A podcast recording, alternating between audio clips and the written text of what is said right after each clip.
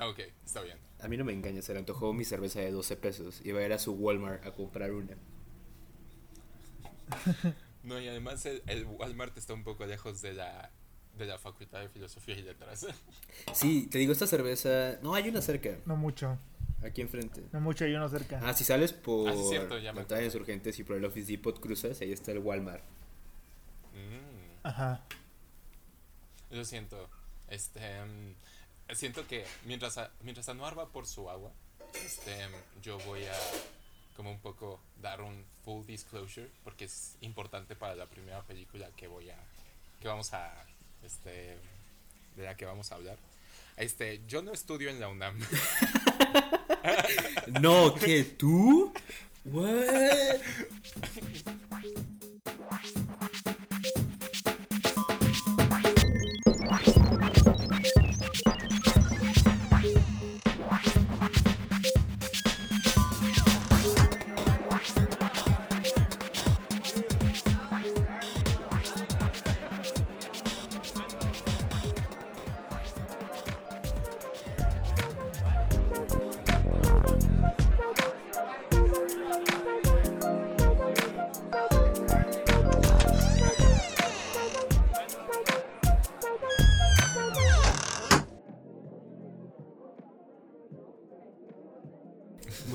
muchachos. Bienvenidos de regreso a Llorando en la Peda. Estoy aquí con mis best homies, el Anuar El Cers. Yo soy Robert y hoy estamos en un lugar sagrado, una meca de conocimiento. Estamos en el baño de hombres del tercer piso de la Facultad de Filosofía y Letras. Eh, Eh, Está, está bastante más limpio de lo que esperaba. Es porque no ha habido alumnos aquí en meses. Pero sí, no huele a orines, pero tampoco hay jabón. Este, ¿cómo están? ¿Cómo han, este, cómo han estado en esta última semana? Desde que, no desde que último que hablamos, porque hablamos por WhatsApp, pero ¿cómo van? ¿Cómo han estado? ¿Qué han hecho? Ah, yo creo que he estado dentro de todo bien, bastante tranquilo, tratando de no perder la, la cordura en la cuarentena y contando los segundos para volverlos a encontrar, muchachos. I miss you. Sí, claro. Este, pues no sé, tú Anuar, ¿qué tal? Mm, Bien, todo tranquilo, ya, ya, ya uno se acostumbra. Uno- sí, exacto, eso es como lo, lo extraño, de que supongo que yo ya me acostumbré a estar aquí y cada vez que como que me veo en la necesidad de salir, como que es un estrés un poquito innecesario, no sé cómo describirlo. De que salir al súper o salir a la tienda como que se- es mucho más cansado de lo que era antes, pero supongo que es así como es. No sé. Qué triste. Sí, lo sé. Con que se acaba la humanidad, no tuviera bang, pero tuviera whimper. con un ataque de ansiedad. Un ataque de ansiedad fuera del Oxxo tratando de comprar Doritos. Exacto. Mm, Exacto. Es-. Este, ¿Quieren empezar con algunas de las recomendaciones que ustedes tengan sobre, Eh, este, sobre qué han hecho esta semana o no sé? claro que sí, tenemos mucho que compartir con nuestros radioescuchas. Ok. ¿Quieres empezar esta semana tú, Search? Take it away, cuéntanos, ¿qué has estado haciendo esta semana para mantener la cordura? ¿Qué quieres com- compartir con el mundo? Ah, ok. Bueno, pues son tres cosas igual que la semana pasada, pero esta vez son solamente... Este, son dos álbumes que quiero compartir y un, este, y un libro. Entonces, este, bueno, primero empiezo con como los discos y el primero pues es de alguien que es de una artista que hemos conocido como prácticamente como desde finales de la primaria, pero de que se ha lentamente vuelto como muy, ¿cómo decirlo? Como una figura muy cambiante y muy prevalente a pesar de que tiene 31 años apenas. Y bueno, es que recomendar el nuevo disco de Hayley Williams que se llama Pedals for Armor. Muy bien. ¿Por qué? ¿Por qué vale la pena este, este álbum? Bueno, este, pues una breve introducción para quienes no sepan, pues Hayley Williams es la frontwoman de, de Paramore. Yo siento que una de las pocas bandas famosas del emo un poco más comercial de, de mediados de los 2000 porque También estaba pues, casada con Tom DeLonge, ¿no? No estaba casada con Tom DeLonge. este. Entonces ella. Pues. O sea, dentro de esas bandas, pues siento que considero nada más como a Fallout Boy, Panic at the Disco, Paramore. Y probablemente ya, porque My Chemical Romance no cuenta porque no han estado activos por mucho tiempo. Entonces, pero una de las cosas más interesantes de, de, Paramore y también de Hayley Williams es que como que su propia figura ha cambiado como, como por todo este por todo este tiempo porque como que hace desde principios de la década pasada dejaron de lado un poco como ese sonido más emo y pop punk que los caracterizaba en sus primeros discos y avanzaron a algo mucho más mucho más pop hasta desembocar en su último disco del 2017, After Laughter, que es plenamente como nostalgia por los 80, pero todo dentro de como un canal de ansiedad y depresión muy, este, muy del siglo XXI. Entonces, eso fue muy interesante y lo, bueno, es muy chistoso considerar de que este apenas es el primer disco solista de Hayley Williams. Y pues a mí francamente me gustó mucho porque escuché muchos de los singles antes de, antes de escuchar el álbum completo. Lanzó prácticamente la mitad del, del disco como, como singles, pero todos ellos no, no embonaban mucho conmigo hasta escuchar el álbum completo, porque el álbum completo, una de las cosas como muy peculiares que tiene es que dentro del propio, o sea, dividido en Spotify, está, se encuentra dividido en Spotify dentro de la misma página del disco en tres de cinco canciones cada uno, son 15 canciones en mm. total, y cada cinco canciones tienen como un mood muy específico.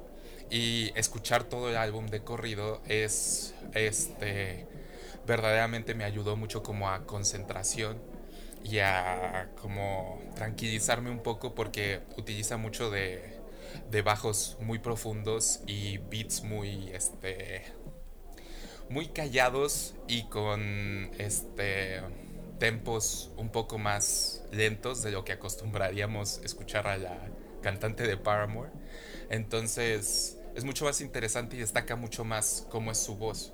Y pues demuestra que francamente su voz funciona para prácticamente cualquier cosa, porque hay una, hay una canción en la última parte del disco, que la última parte del disco utiliza un poco más de ese sonido que desarrolló Paramore en el último disco, de un poco más de pop de los 80 y de que se escucha prácticamente con una canción de Lionel Richie, pero cantada por Hayley Williams. Entonces, oh. vale mucho la pena. Definitivamente no es, un, no es un disco que a mí, como que.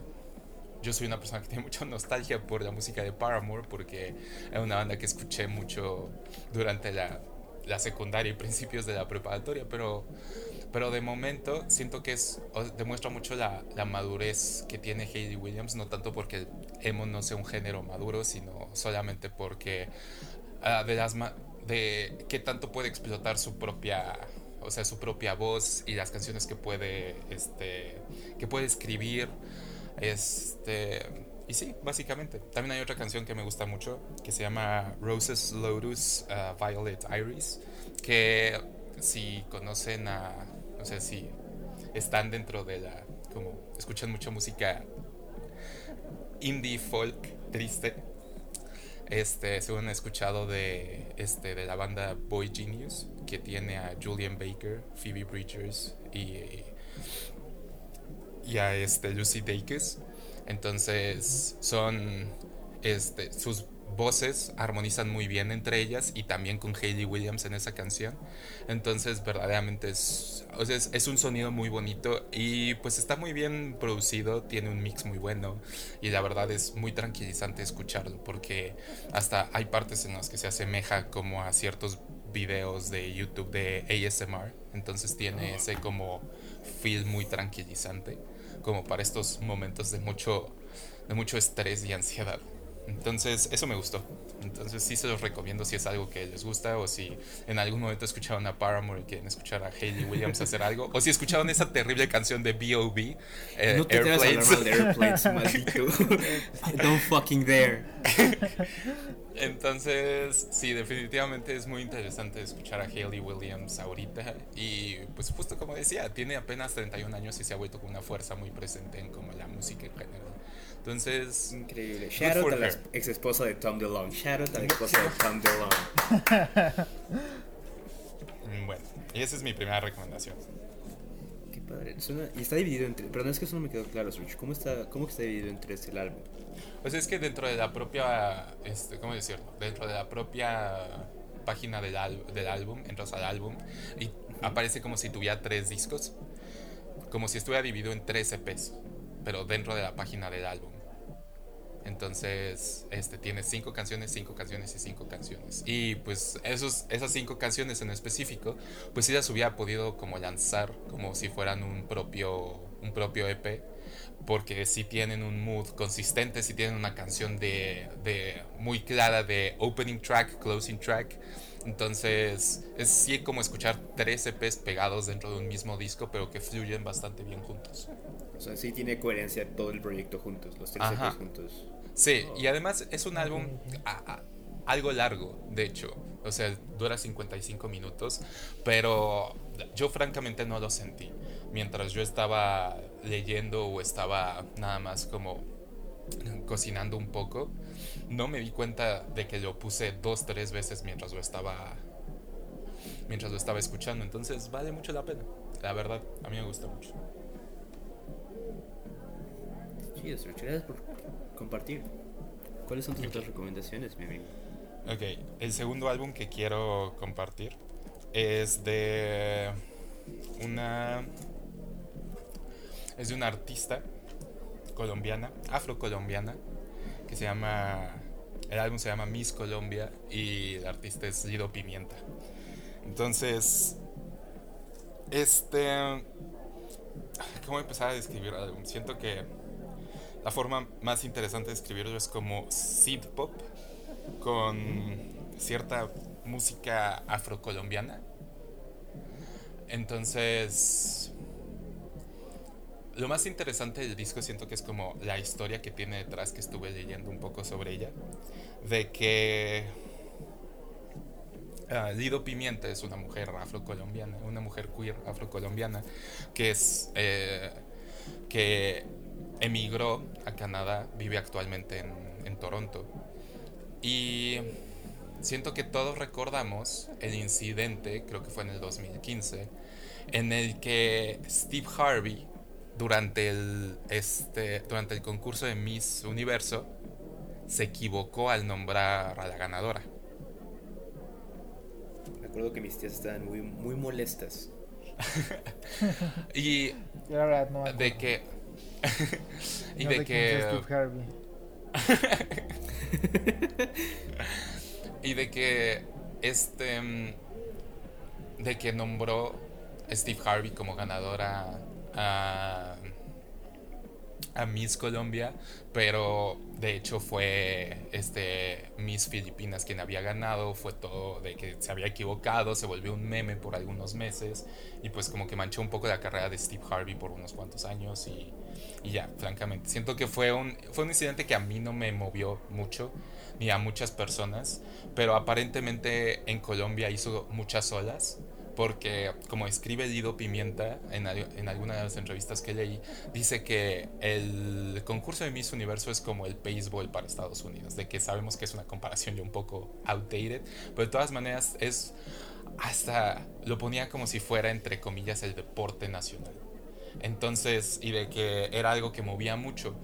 Pero viendo eso, Lido Pimienta se sentía un poco desarraigada porque no sentía esa misma conexión con eso y hasta se preguntaba como si seré, seré colombiana si no comparto estos mismos sentimientos. Y es un y pues todo el álbum se llama Miss Colombia y es intentar encontrar como este tipo de este tipo de conexión que tenemos todos como con nuestros propios países latinos, mientras no compartimos muchos de esos sentimientos generacionales y tradicionales que pues han marcado la historia de nuestro, nuestro continente.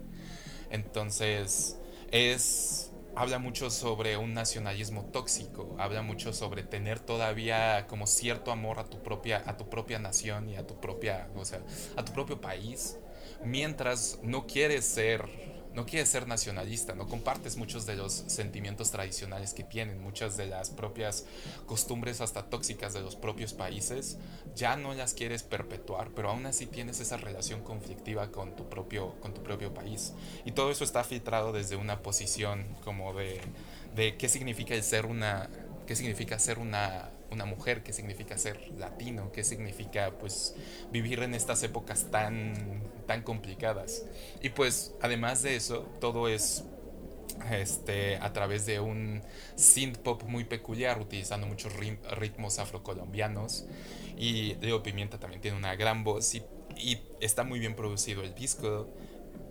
Y pues básicamente es eso. Siento que es muy interesante, es bastante interesante, vale mucho la pena revisarlo. Y también en este momento de como dominancia mundial yo siento de la propia música música latina no solamente hay que ver el éxito que ha tenido el, reggaetón alrededor del mundo y pues mucha de la música inspirada a través del, del reggaetón. También intentar encontrar un poco más de propuestas que puedan este, de propuestas latinas un poco, un poco diferentes, pero aún así este, tradicionales y que tengan ese punto de vista latino y de cierta manera de que incluya el punto de vista de, de personas que normalmente no han sido incluidas deja tú dentro de la propia o sea dentro de la propia escena escena musical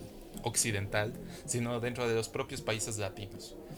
Es una Lido Pimienta es una mujer eh, afro, afrocolombiana queer. Entonces es una perspectiva muy necesaria. Entonces, y es un gran disco, es un gran álbum. De verdad, se lo recomiendo mucho. Entonces, sí. Wow. definitely checking it out.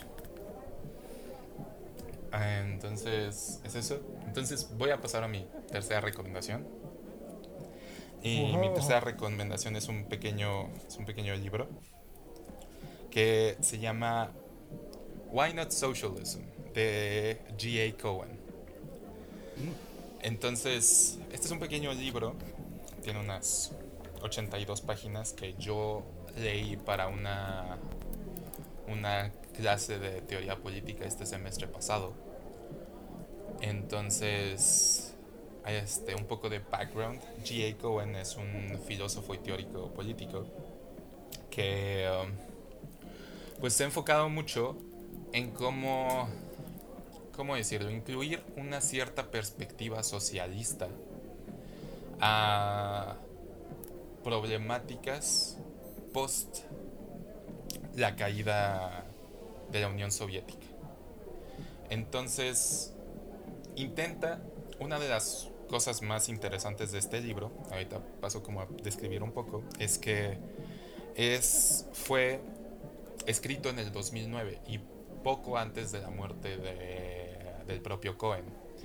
Entonces fue escrito por el 2009 y pues personas que sepan un poco de teoría política saben de que no hay cosas muy, muy recientes en cuanto a teoría política que sean como verdaderamente actuales. Entonces es como muy refrescante leer una perspectiva de esta manera, conociendo la propia historia de que sea tan reciente. Entonces, el libro es muy pequeño, se puede leer en unas una hora prácticamente y se divide en cinco partes, pero cuatro partes son las partes importantes porque la quinta es la conclusión y de que intenta eh, empieza con un experimento de como de pensamiento y dice como vamos a imaginar que nosotros vamos a un campamento y aquí tenemos a un fellow campista. Entonces vamos a ver. Es, cómo... certificado para manejar una canoa salvar vidas. Entonces vamos a imaginar que vamos a un campamento. Y de que es un campamento de que todos nos organizamos y decimos como yo voy a llevar ciertas cosas. Entonces llevo, llevo ciertas cosas y entonces es muy lógico que dentro del propio campamento esas cosas se compartan. Entonces es como yo llevo mis propias yo llevo mis propias ollas, mis propios sartenes y dicen, ok, yo llevo nueces, ok, yo llevo agua, ok, yo llevo café, ok, yo llevo este yo llevo los sleeping bags, yo llevo las cañas de pescar. Entonces, entre todos llegas y compartes. Y todo, a pesar de que es, digámoslo así, propiedad personal, todo es usado por absolutamente todos. Y todo es repartido entre todos. Si pescas unos peces, no es como que la persona que pescó esos peces de repente se ponga a intercambiar por ciertas cosas o empiece a vender los peces, sino que todo se comparte entre todos, todos tienen un trabajo, todos tienen algo. Y lo que pasa, que describe, o sea, el punto de Cohen es aquí, de que todos vamos a estar de acuerdo de que es mucho más fácil de que un campamento utilice principios socialistas para poder este, manejarse. Entonces, es mucho, es mucho más fácil porque no puedes introducir un mercado, es mucho más complejo y empiezas a introducir enemistad. Entonces, que un campamento utiliza dos principios no voy a ahondarme mucho en los principios porque eso es como la parte más larga del libro y es la más interesante, y de que utiliza dos principios principalmente, un principio de equidad y un principio de comunidad. Entonces el principio de comunidad es básicamente que, pues, un principio de generosidad entre todos, y el principio de equidad es que, pues sí, cierto, todos sean iguales, y que solamente se permita una desigualdad y de que es la desigualdad de las decisiones personales. Eh, que es como yo decido no comer pescado y decido comer nueces, esa es una desigualdad, sí, pero es una desigualdad decidida, es una desigualdad que no tiene ninguna connotación económica y social. No institucional también. Entonces, propia. Exacto, sí. Entonces, tienes esos dos principios y lo que llega a Cohen se pregunta como todos podemos, yo siento que todos podemos estar de acuerdo de que dentro de un campamento todos nos movemos a través de esos propios principios socialistas. Entonces, ¿por qué no lo hacemos en una sociedad en general? Y es el preguntarse eso. Es el preguntarse por qué ha pasado de que en ciertas partes de nuestra vida y en una parte dice como dejen todo el campamento, desechen la idea del campamento y digan como cuando sucede una emergencia inmediata, en el momento en el que hay un, hay, un fuego un, en un edificio, en el momento en el que hay un sismo, en cualquiera de esos momentos, en ese momento, por al menos unos breves instantes, al menos por unos cuantos minutos, deja de existir el mercado, deja de existir cualquier tipo de intercambio y en ese momento nos movemos por esos dos mismos principios. Entonces, ¿por qué en, el resto de la sociedad o en el resto de nuestra vida diaria no es así? Entonces, pues la primera parte del libro, mencioné que tenía cuatro partes, pues la primera parte del libro es nada más describir su experimento del, este, del campamento. La segunda parte es describir los, este, los principios. Y la tercera y la cuarta parte son las partes más interesantes, yo siento. Porque la tercera parte es como, ok, ya sentamos estos principios y ya dijimos, todas las personas los tienen en algún momento. Entonces, pasando eso, es como, entonces es deseable que estos principios rijan a toda la sociedad.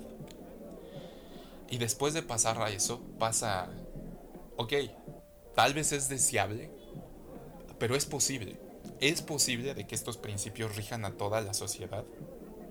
Entonces, este, llega a una conclusión muy interesante, una conclusión un poco, vaya redundancia, inconclusa, pero es inconclusa con un propósito, porque yo siento que, este, bueno, resumido, como un poco la última parte, es como, es es muy interesante de que nosotros ya hayamos encontrado una forma de cómo utilizar ampliamente en un sistema económico y político el egoísmo y de que el egoísmo sea como prácticamente un arma dentro de nuestra vida diaria en el sistema económico, pero de que no hayamos encontrado una manera en que la generosidad lo sea. Entonces, esa es prácticamente la pregunta que se hace y que es como la última parte del libro, que es como, ¿hay alguna manera de que la generosidad basada en estos dos principios socialistas sea la manera en la que este, se rija la sociedad? Y bueno, esto puede llegar a sonar un poco teórico, pero de hecho lo recomiendo porque no lo es.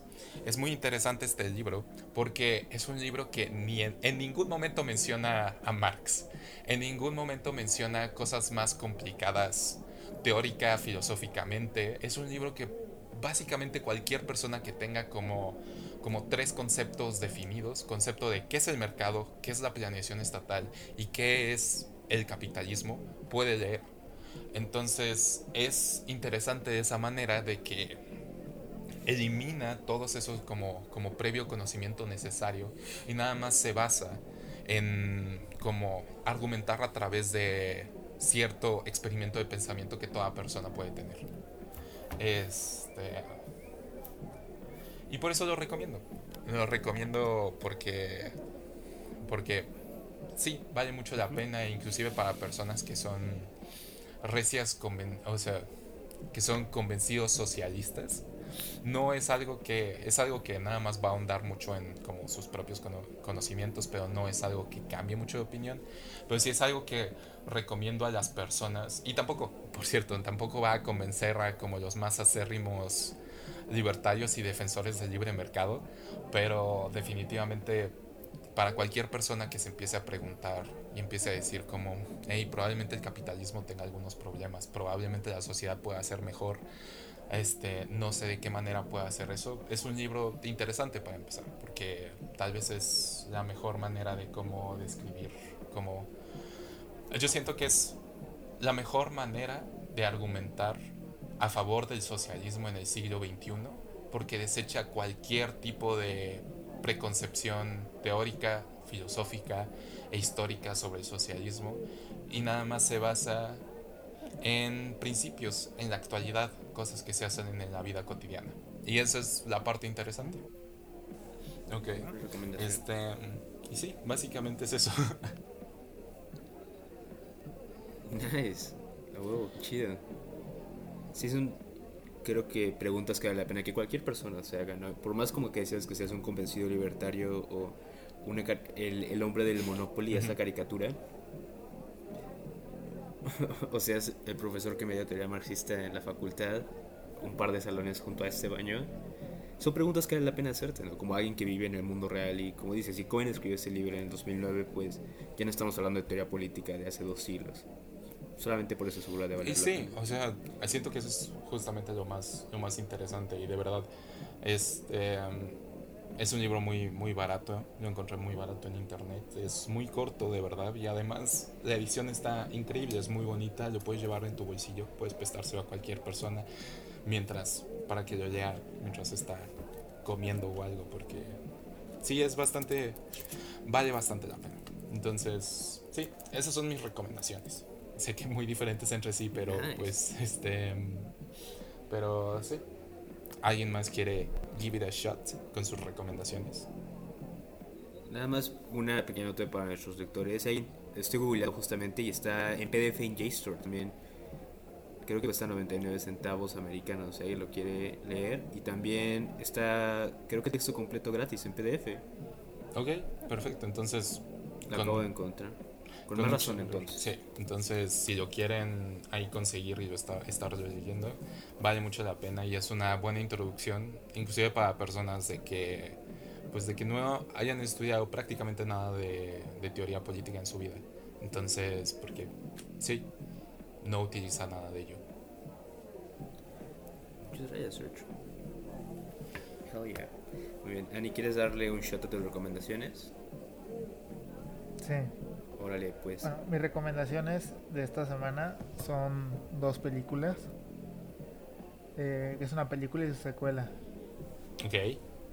Eh, se llama eh, son dos películas de artes marciales de Indonesia. Ok. Oh. Sé a dónde va esto. Se llama. Es justo lo que me decía. Ajá. se llama- la primera se llama The Raid y la segunda, obviamente, es The Raid 2. Hell yeah. Y- Extrañamente, estas películas son, o sea, son películas de artes marciales de Indonesia, grabadas en Indonesia con actores de Indonesia, pero está dirigida por un director galés, lo cual me hace un poco extraño. Ah, el director se llama Gareth Evans y tiene tiene cuatro películas ahorita. La más reciente es este Apostle que, Apostle, que está en Netflix. Creo que lo que más llama la atención de estas películas es la forma en la que las peleas están grabadas, ya que la, la están grabadas con ángulos de cámara bastante creativos y hay varias escenas que son tomas muy largas de las peleas. Ah, creo que la preferencia como más más popular que tendría que más escuchas podrían ah, tener son las películas de John Wick, especialmente la tercera, que se nota que son muy muy influenciadas por por la forma en la que la acción es filmada en The Raid. Entonces, yo considero que vale muchísimo la pena verlo solo por la so- solo por la forma en la que está grabada la acción. La primera película no tiene nada de historia y la segunda película tiene probablemente demasiada historia. La, exacto, la historia de la segunda está rara. Pero pero la acción vale muchísimo la pena verlo por eso.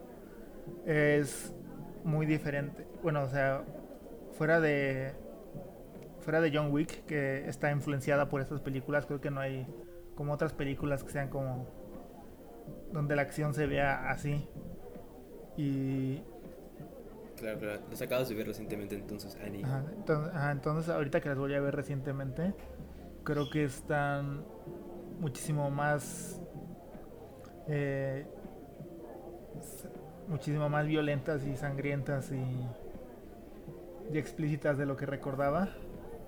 Así que tal vez si eres alguien que no le gusta mucho ver como eh, cosas un poco tirándole al gore, pero sin llegar a él, entonces no lo recomiendo, pero si tienes como un poco más de aguante respecto a ese tipo de violencia, eh, son muy recomendables. Qué chido. ¿Y en dónde las viste? ¿verdad? ¿Dónde nuestros radioescuchas podrán encontrar esas joyas? Ah, eso, eso no lo sé. Yo, yo las vi en mis, yo las vi en mis Blu-rays. oh, qué niño Déjame tan- bus- ah, están, están disponibles en, en YouTube Movies y en iTunes. Qué increíble. Me gusta que tienes Blu-ray, Senor. Ese es un vestigio de una época perdida, cuando solíamos ser dueños de nuestras cosas favoritas. ¿Qué sería eso, Senor? Eh, me parece que querías, querías interrumpir a Noir. ¿Qué te pasa? Lo siento, nada más estaba como. Lo siento. Pero, este. mm, No, definitivamente. A mí me gusta muchísimo la primera película de The Raid, pero la segunda. No sé. Fue un poco aburrida en las partes que. No sé, el plot es demasiado confuso. No pude seguirlo. Y. Pero definitivamente lo que vale más la pena son las escenas de acción. La escena de acción del, del final de la segunda película es excelente, francamente.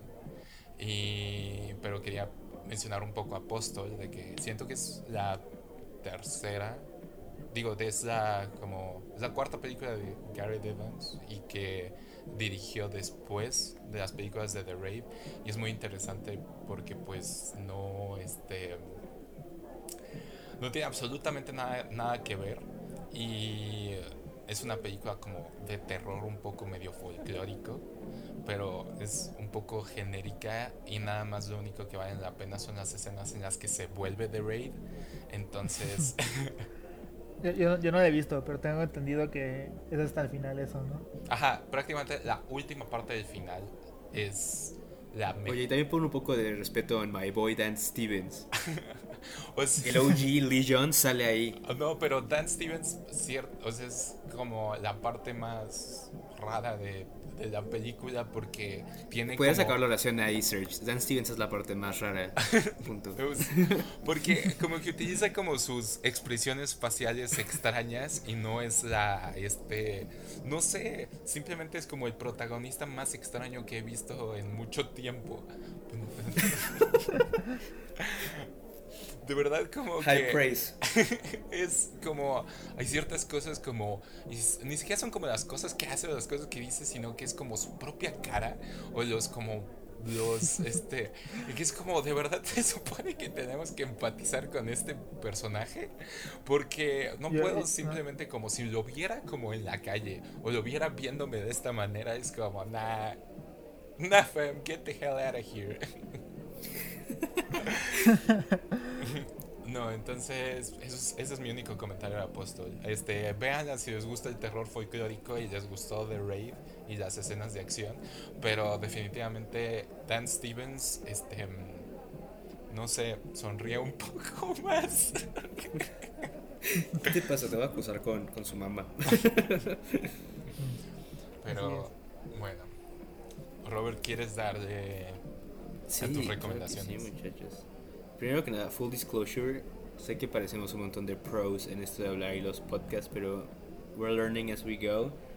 Entonces luego no sabemos si es prudente hablar cuando la otra persona está hablando y así, para que bear with us, estamos creciendo juntos. Exacto. Así que muchachos, si quieren interrumpir mientras hablo en cualquier punto, feel free to do so. Este es nuestro coming of age de los podcasts. Exactamente. Este, todavía nos falta el evento trágico para que cambie radicalmente nuestras vidas. Estoy casi seguro que por eso me escogieron pelea- para el podcast. Estoy seguro que me van a matar en el cuarto capítulo. To- Todavía estamos peleando en la jaula. con, con Macho Man Randy Savage. Sí, todavía nos, todavía nos hace falta de que veamos al ladrón y le digamos, no, no te voy a ayudar. Y luego de que el ladrón vaya y mate al tío Ben. Ah, tío Ben. Yo traigo igual tres recomendaciones, dos musicales y una es un producto. Ayer fui a Superama y no tenía mucho dinero y encontré esta cerveza por 12 pesos y es increíble. Sabe horrible, o sea, no, no se recomienda a nadie que la tome, pero como un objeto está muy padre. Es una lata, Oh, ok. es una lata verde y tiene unas guirnaldas de olivo y el nombre de la cerveza está en alemán. Dice Wirker Qualitas Bier, pero abajo dice las demás cosas en inglés. Entonces dice Premium Lager, Original German Type y así. Pero luego lo volteas y el resto de las especificaciones de la lata están escritas en mandarín. Y nada más, en un costado al lado dice, el abuso en el consumo de este producto es nocivo para la salud. Y me pareció Ok. la cosa más increíble del mundo. Es una cerveza de imitación alemana hecha en China para venderle al mercado mexicano. O sea, yo solamente escuché Premium Lager y dije como, I'm all in 12 pesos. Entonces, ayer probé una, I cracked open a cold one, viendo una de las películas de las que vamos a hablar después. Y sabe horrible, pero la lata está bien chida. y por 12 varos, la neta, ¿quién no? Así que Cuando empezaste a describir, cuando empezaste a describir la lata, pensaba que ibas a describir como algo de Forloco, entonces ya me había asustado de qué rayos estás tomando, Roberto. No, no, es, es una cerveza. Y te, le está diciendo a Serge que siento que es como el sueño húmedo de Milton Friedman. Creo que esto es el epítome del neoliberalismo, right here, my guys. Eh, sí. Así que- Bueno, may- maybe capitalism is good. Olviden la recomendación de Why Not Socialism. Exacto. Eso, ¿Qué haríamos con tu mundo socialista sin esta cerveza de 12 pesos? Serge, explícame. Ah, refrescante. Pero bueno, Te estás tomando una ahorita. la, la abrí, estaba- la tenía aquí justamente esperando para abrirla en el micrófono y... Y además es warm beer. o sea, No, no, no, no, la traje en una cubeta llena de hielo. Muy bien. Ok. Ahora, mis siguientes Bueno. recomendaciones. Estuve escuchando... Esperen. Nada más quiero, nada más quiero mencionarles que son las 11:20 de la mañana. Ellos no lo saben. cracking open that cold one. Eso no lo En el baño de la Facultad de Filosofía y Letras, el tiempo se colapsa sobre sí mismo, Serge. Siempre son las 2 a.m. Hey, tienen que ser las 10 de la mañana en algún lugar. Am I right, boys? no es al revés, de ya son las 12 de la tarde en algún lugar. Ah, sí, exacto. Get off my ass. Pero bueno, la otra recomendación es que escuché By All Means Necessary de Boogie Down Productions. Es un álbum muy, muy chido. Eh, Boogie Down Productions, para quien no sepa, es este colectivo de rap de finales de los 80s en Nueva York, justamente en el Bronx. Es KRS One, DJ Nice y Cool La Rock. Son bastante chidos los tres. Y el álbum salió poquito antes que NWA saliera con Strata Compton. Y siento que es una muy buena contraparte justamente a ese movimiento en la costa oeste, pero en la costa este. Está muy chido, la portada del álbum es justamente KRS One, el MC con una Uzi viendo a la ventana. Y es un homenaje al libro de Malcolm X que se llama Liberate Your Mind by Any Means Necessary. Entonces es un álbum muy como político de la época que creo que justamente por el ambiente en el que vivimos tiene mucho que ver. Pero al mismo tiempo es un muy buen récord, o sea, ese sonido boom bap clásico de como la costa este que después Biggie y Wu-Tang adoptaron, empezó ahí. Y hay unas canciones muy muy chidas con unas rimas muy como un poquito corny, como justamente de esa época. My Philosophy, I'm Still the Number One, eh, son creo que clásicos en mi opinión. Y había escuchado mucho del disco, pero nunca me había sentado a escucharlo completo. Y en Spotify tienen la versión deluxe que dura un montón porque tiene como los B-sides. Pero si escuchan solamente las canciones originales dura como media hora y siento que vale mucho la pena. Sin duda es como una cápsula en el tiempo de ese momento en los 80s del rap. Y sobre todo ahorita que el rap se ha vuelto tan como importante, ¿no? Ya es, es el género, me parece, ¿no? Más escuchado alrededor del mundo. Y ahora que tenemos tanta atención sobre el género y su- sobre todo con NWA y toda esta cultura en la costa oeste, me pareció súper chido escuchar como su contraparte en la costa este. Entonces, si les late el rap, por cualquier razón, o nada más tienen curiosidad como de escuchar cómo es que empezó todo este desmadre, sin duda es altamente recomendable. KRS One, uno de los mejores MCs de la historia, si me preguntan. Ok. Este, ¿lo recomendarías para una persona que, no- que tiene poco conocimiento sobre, sobre el rap y ha escuchado como, no sé, como cuatro álbumes completos en su historia? O sea, lo- me lo recomendarías a mí, eso es lo que quiero, lo que quiero decir, porque, porque ¿Has, nada has escuchado, has escuchado más discos de rap?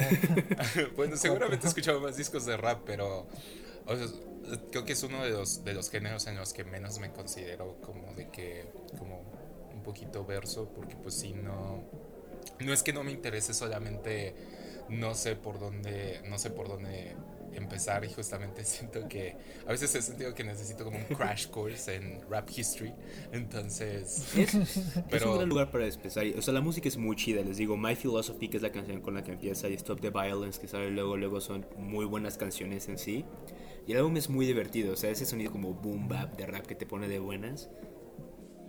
Pero creo que si empiezas a conocer un poquito más de la historia de rap, o si ya conoces un poquito más, como que le sacas como toda esta otra parte de cariño al, al álbum. Como tú, Sergio, ¿no? Con el disco de Haley, si no topabas su discografía, si no eras fan de Paramore, igual lo escucharías y dirías como, está muy bueno el disco. Pero si topas todo lo demás, como que le da toda esta otra dimensión de placer. ok, está muy raro que utilices la palabra placer, pero I buy with it. Bueno, ahora sí, hablando de placer en mayúsculas, el siguiente álbum salió a finales de el año pasado, finales de noviembre del 2019, y es Nuevos Aires de Girl Ultra. Y está increíble. Ahorita en la cuarentena estoy escuchando mucho rhythm and blues mexicano y latinoamericano. Y creo que igual muy parecido a tu recomendación de este disco de Miss Colombia. Nuevos Aires de Girl Ultra igual toma como sonidos clásicos del R&B norteamericano, pero también lo mezcla con muchos como clásicos de la música en español en general. La canción más famosa del disco creo de hecho es su cover de Morena Mía de Miguel Bosé, que Ok. está muy muy lindo. El disco es cortito, dura poquito menos de 40 minutos, poco más de media hora. Y en sí tiene una muy muy buena producción, muy relajada. Tiene unos muy buenos features, sale Cuco en algún punto y también hay una canción increíble que se llama Fuck Him con Jimena Sariñana. que definitivamente es un himno para todas las chavas, para todos nosotros que hemos sido jugados sucio por algún men como el Search. gran, Entonces, gran proyecto, honestamente. Y de hecho, ella misma en su Boiler Room, cuando sacó el disco, dijo que era música como para cachondear. Y creo que esa es la mejor descripción. Es, es música tranquila para enamorarte de ti mismo otra vez. ok. Muy bien, ¿cómo se llama el disco? Se llama Buenos Aires, de Girl Ultra. Si entran a su Spotify o su Apple Music, es el, el último lanzamiento que tuvo. Altamente recomendable. Ok. Suena, suena Ok. bien. Este. mm, definitivamente creo que lo voy a. Lo voy a escuchar para ver si está bien el precopeo para antes de departamento. Creo que a ti te va a gustar mucho Morena Mía, justamente. Su cover está muy bueno. Ok, lo voy, lo voy a escuchar. Porque además Morena Mía es una, es una gran canción a pesar de que Miguel Bosé ha resultado ser un piece of shit. Y espera, ¿qué? ¿Está cancelled? ¿Qué hizo? ¿Qué?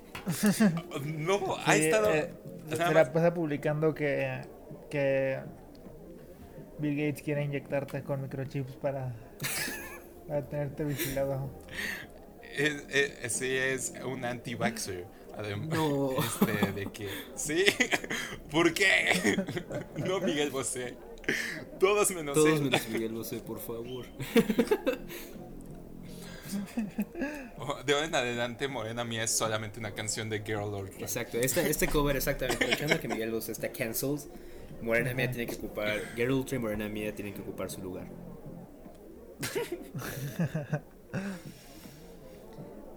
Ay, este, ¿quieren pasar a hablar sobre las Sí, películas? A- tenemos unas muy buenas esta semana. Vamos a empezar con la primera película sobre la que vamos a hablar.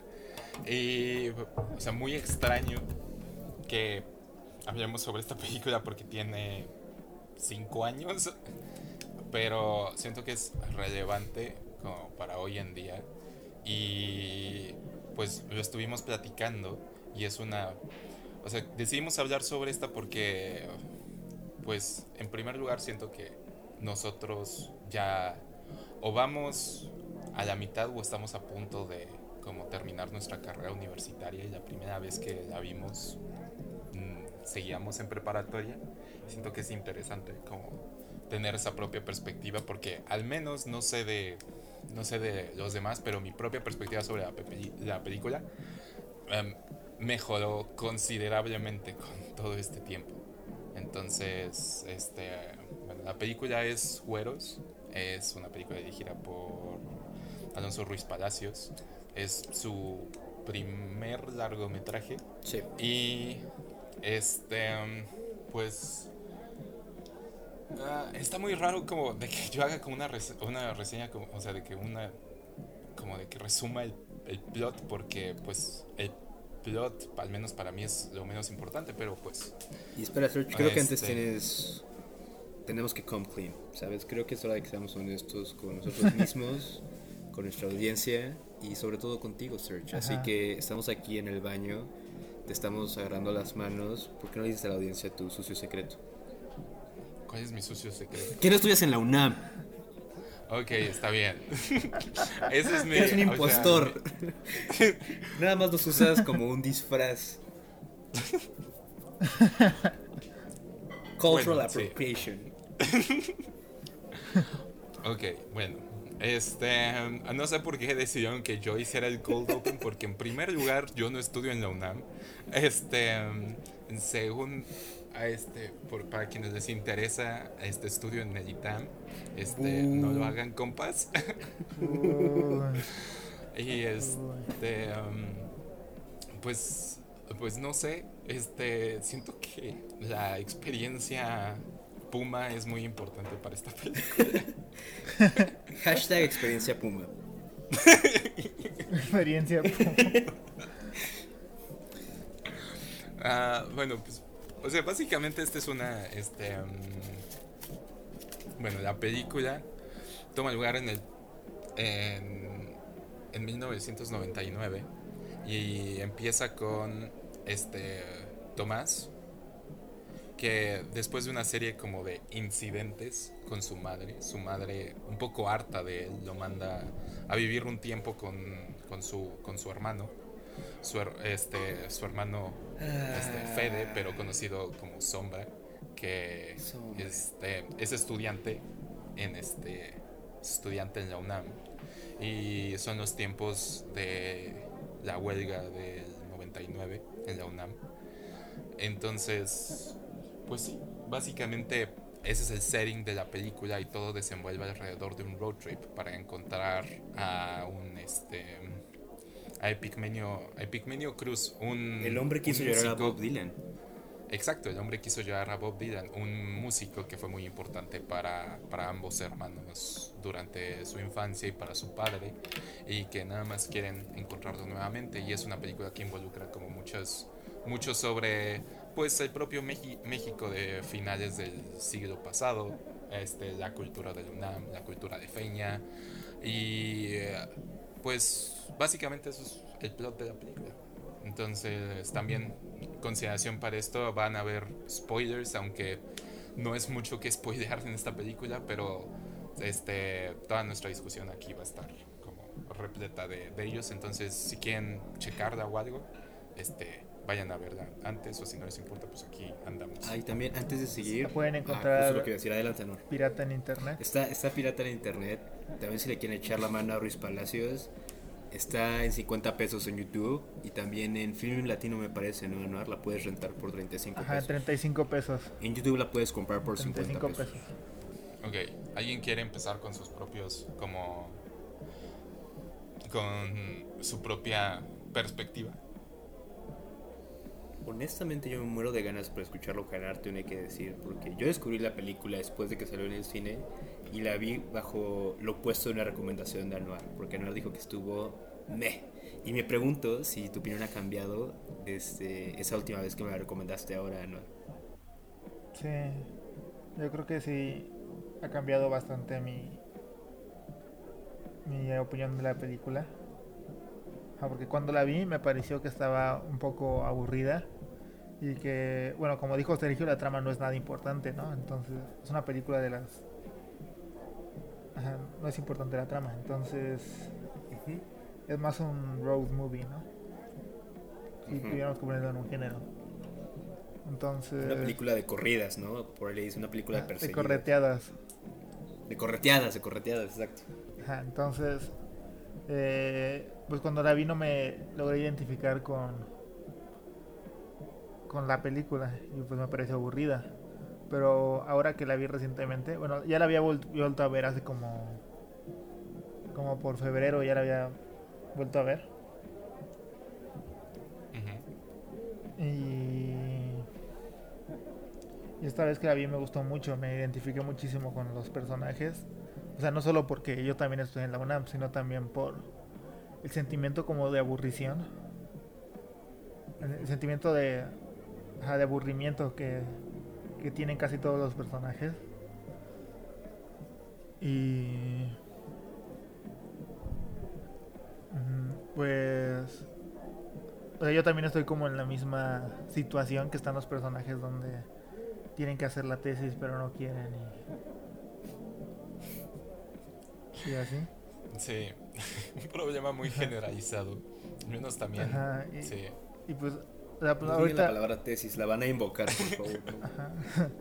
Pues ahorita es una situación diferente porque estamos en cuarentena, ¿no? Pero pues también nosotros estamos como tirados en nuestros, en nuestros cuartos y, y hace mucho que no vamos a la escuela.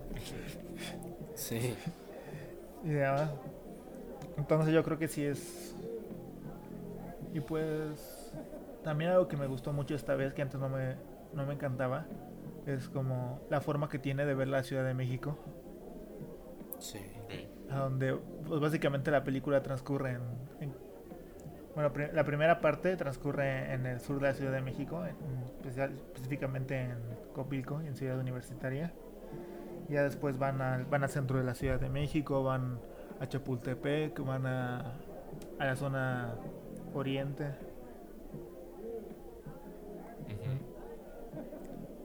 Puede ser algo con lo que tal vez no me identificaba tanto porque pues cuando estábamos en preparatoria pues no digamos casi no salía a la Ciudad de México y pues no la podía vaya o sea no la había conocido y ahorita sí.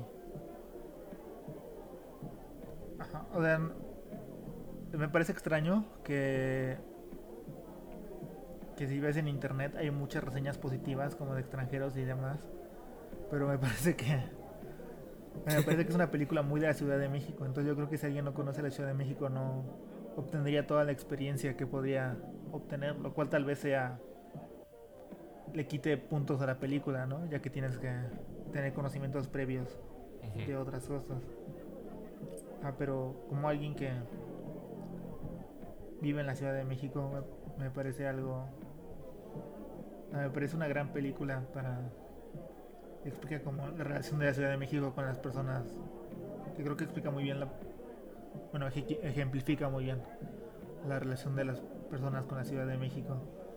Que bueno, es algo que también Ruiz Palacios hace en su siguiente película, Museo, pero donde habla más bien de la relación de la gente con Ciudad Satélite.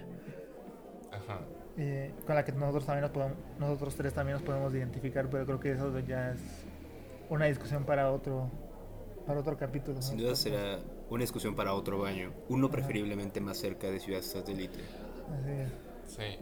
O sea, siento que justo son dos cosas porque hasta el momento, pues, o sea, yo he visto dos películas de Ruiz Palacios, pues los dos largometrajes que ha dirigido y que este las dos tienen como ese mismo sentimiento como, como tú decías, Anor, de, de aburrimiento y como de no me gusta utilizar palabras en francés, pero ennui de este del propio este pues uno es el ennui universitario en Copilco y el otro es Estudias en el ITAM Search, ¿cómo sabes tanto? y el otro es el pues el ennui mismo de la propia periferia de satélite. Entonces es algo es algo muy curioso de que Ruiz Palacios haya estado de que esté tan bien conectado con, con ambos. Entonces está, es muy interesante. y también el, el, otro punto que también era algo que yo me yo me preguntaba porque pues tal vez tiene que ver con que a mí también me gustó muchísimo más la película que la última vez que la vi, que la vimos, la vi con Anuar, de hecho, en el 2015, cuando en su corrida comercial.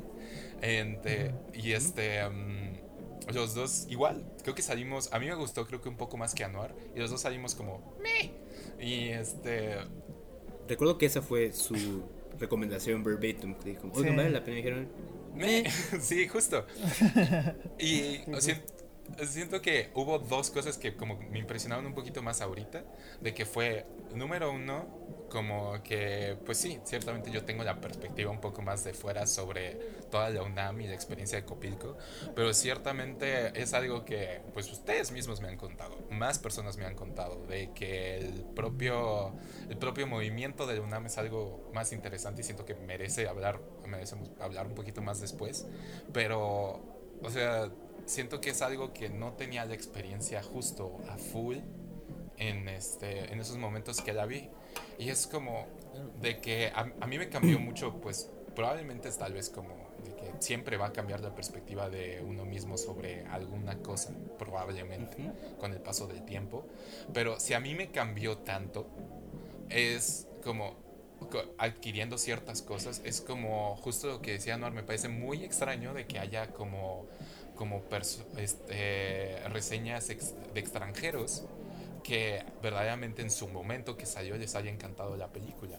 Y es, y siento que, no sé, puede ser como de que, pues sí, tal vez esas personas no tienen relación alguna con la Ciudad de México, pero algo más que me sorprendió sobre la película es que no recordaba lo estilizada que era, sino que Ajá, algo que siento que olvidé mucho y que de hecho cuando vi Museo, Museo que se estrenó hace como año y medio en cines, cuando la vi, record, o sea, en el momento en el que la empecé y cuando este, la estaba viendo dije como no recuerdo de que Güeros haya sido tan estilizada como, como Museo, pero ahorita recordando es como muchas de las semillas eh, que utilizó bueno, mi opinión, mucho mejor en museo, ya estaban ahí en Güeros. Y Güeros este, ya tenía ya tenía muchas cosas que francamente este, me encantaron en museo y que ahorita viéndolo es como, ah, de ahí es donde viene, de ahí tiene como ese, ese, como, ¿cómo decirlo? Tiene ese mismo knack. francés?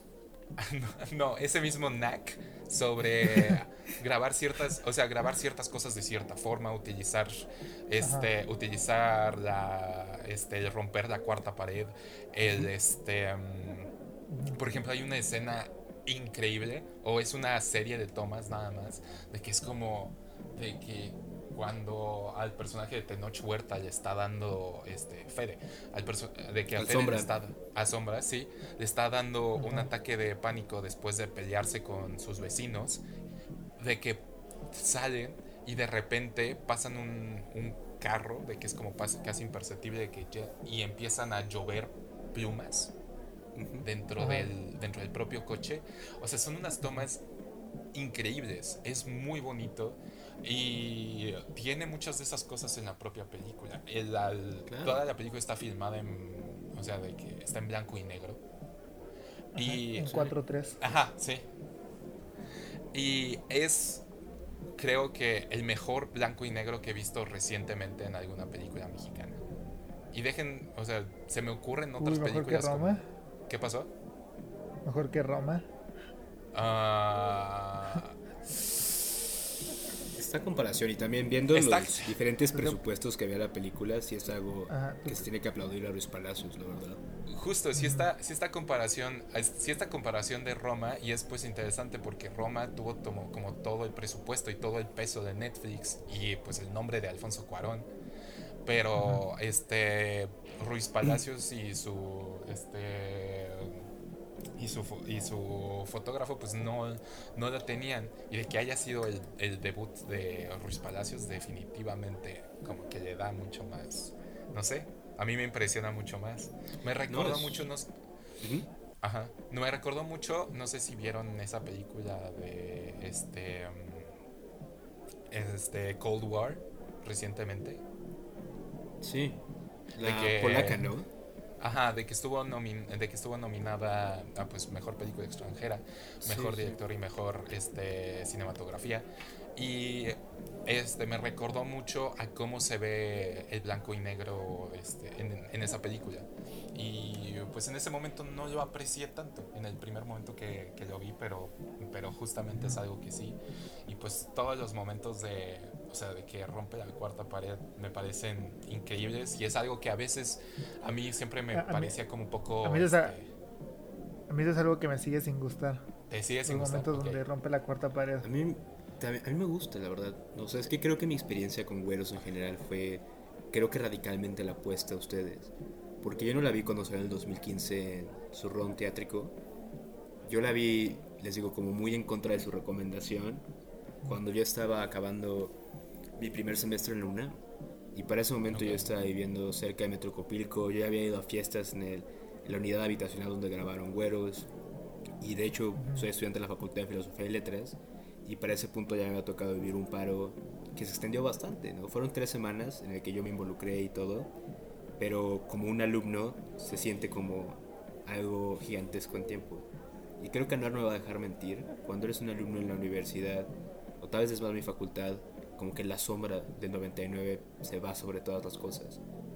Siento que cada vez que hubo un pequeño paro en filosofía, después del ataque por Porril, por ejemplo, que se vino toda la UNAM, los más grandes distractores de movimiento decían como, tengo mucho miedo de que sea, sea el 99 de nuevo, y los más grandes como defensores del movimiento decían, ojalá tenga la magnitud del 99. Entonces, con todo eso en mente, cuando vi güeros, ya viviendo en el sur de la ciudad y experimentando muchas de estas cosas, fue una película con la que me enamoré. No sé si se dieron cuenta, pero creo que uno de mis aspectos favoritos definitivamente fue el soundtrack, por ejemplo. La forma en la que juega con azul, como todo este folclore mexicano en el fondo. Y me gusta mucho cuando rompe la cuarta pared, porque me recuerda, no sé, la hace ver más como un proyecto estudiantil incluso, ¿no? La hace sentir más una, a mi parecer que tal vez como película en general no sea lo más chido, pero para mí le agrega mucho carácter y personaje. Pero no sé, ¿por qué a ti te A mí no me gustan los... ¿Por qué? ¿Por qué? A mí no me gustan los momentos donde rompe la cuarta pared porque me, pare- me siguen pareciendo como muy este o sea digamos que rompen la cuarta pared y dicen como no hacen las películas mexicanas las ponen en blanco y negro y creen que ya es arte o sea es como como quieren hacer como como en chiste no como ah nosotros también hacemos eso no sea, pero yo, no- yo creo que le agregue absolutamente nada a la película eso. Ok. Este, que digan es- como ya sabemos que está, ya sabemos que lo que hacemos que lo ponemos en blanco y negro solo para que sea más artístico y que o sea eso qué ¿No, no sientes Es que que, me- eso le agrega como a... Es que, por ejemplo, Search lo dice muy bien que sientes que se toma lugar en la huelga del 99, pero no hay... Al principio de la película sí, ¿no? Está Big Brother en la tele, todo el desmadre, la computadora hecho está muy vieja, pero conforme avanza la película, como que ocupa un espacio temporal diferente, ¿no? Cuando van a un supercar y sobre todo al final, cuando hablan con el vago. Ajá, sí. También en la, en la escena donde salen las plumas se ven claramente camiones modernos Ajá, Ah, y también y coches modernos. en la escena, en la escena de, la fi- de la fiesta, este, se ven personas con celulares, con smartphones. exacto. Ajá. Y, o sea, es una toma directa, la- no es como un error, sino que directamente estaban grabando los smartphones. Y eso me gusta. sí- O la escena del K. Perdón, ¿qué pasó, Anuar? O la escena del K. Que es lo, sí, lo exacto. más claro. Ajá. Creo que no había supercars en este en el 99. Pero a mí me gusta porque Sí. siento que agrega como a todo este este mito que crea Ruiz Palacios de la Ciudad de México y de la experiencia universitaria. Porque justamente sientes que es el 99, pero no sabes. Y Anuar, no sé si tú alguna vez te has, has ido a una asamblea de un paro o un desmadre, pero todas son igual. O sea, todas son exactamente Ajá. igual que la de Güeros. Y yo he ido como a 40 de esas pendejadas. Sí. Y todas son A, exactamente a mí me gusta iguales. que. A mí me gusta mucho que hayan podido grabar en, en la UNAM. Porque tengo entendido que es bastante complicado conseguir permisos Ujú. Para poder grabar películas en la UNAM. Y me gusta mucho que lo hayan grabado. O sea, todas las escenas que se supone son en la UNAM son en la UNAM. Bueno, o sea, se supone que es la Facultad de Filosofía y Letras. Y hay partes que sí lo son, pero hay partes que están grabadas en la Facultad de Ciencias. Como ok. la escena del auditorio. Ah, de hecho, la auditoría es justamente el auditorio de la Facultad de Ciencias, tengo entendido, ¿no? Ajá, sí. Sí, entonces eso me parece que le agrega mucho a la película para... Por ejemplo, los vestidores, cuando entran, cuando entra el Sombra y el Tomás, toda la banda de la facultad, y pasan como aquí están las de historia, ¿no? Y aquí están estos vatos que sueñan con chingarse Ajá. las de modernas. Todo eso sí es la Facultad de Filosofía y Letras y es como dos pisos abajo de donde estamos. Sí es adentro del UNAM. O sea, me parece, o sea, siento que como quería preguntarles algo, pero primero quería como decir sobre lo de romper la cuarta pared, de que a mí me refe, sea, con lo de romper como abiertamente me gustaba mucho, o sea, lo que más me gusta es la escena en la que entran a la UNAM, llegan a la, a la Facultad de Filosofía y Letras, todavía están en el carro y de repente hay un momento donde se ve la claqueta y luego este empieza a hablar como pues no el personaje sino el actor que pues les da el paso Es un compa de Ruiz a la, a la facultad.